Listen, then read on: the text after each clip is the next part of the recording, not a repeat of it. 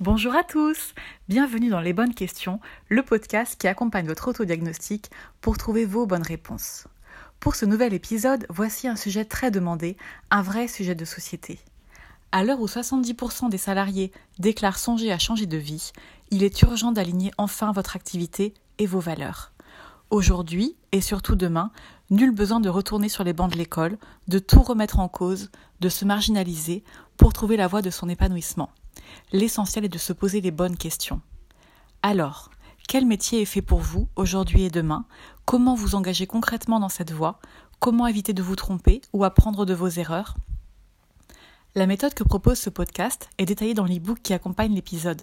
Sélectionné par Amazon après avis des lecteurs, il est proposé à prix tout doux, moins de 5 euros, pour être accessible à tous.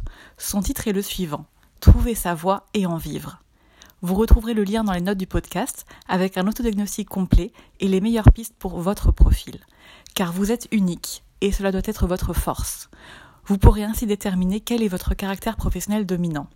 Nous pouvons en effet décrire un profil perfectionniste, naturellement doué pour l'amélioration continue, mais peinant à lâcher prise et à se détendre, un profil empathique, spontanément tourné vers le service aux autres mais ayant tendance à s'oublier, un profil ambitieux, naturellement doué pour l'action efficace, mais peinant à se dévoiler envers soi-même et dans ses actions, un profil sensible, doté d'une intuition très sûre, mais refusant de se reconnaître semblable aux autres, un profil analytique, spontanément tourné vers l'observation, mais renonçant parfois à passer à l'action, un profil loyal, attaché aux valeurs humaines mais pouvant souffrir d'un manque de confiance en soi, un profil autoritaire, à l'aise dans les rapports de force mais reconnaissant difficilement sa faiblesse et celle des autres, un profil pacificateur, tolérant et doué pour la médiation mais renonçant parfois à s'affirmer.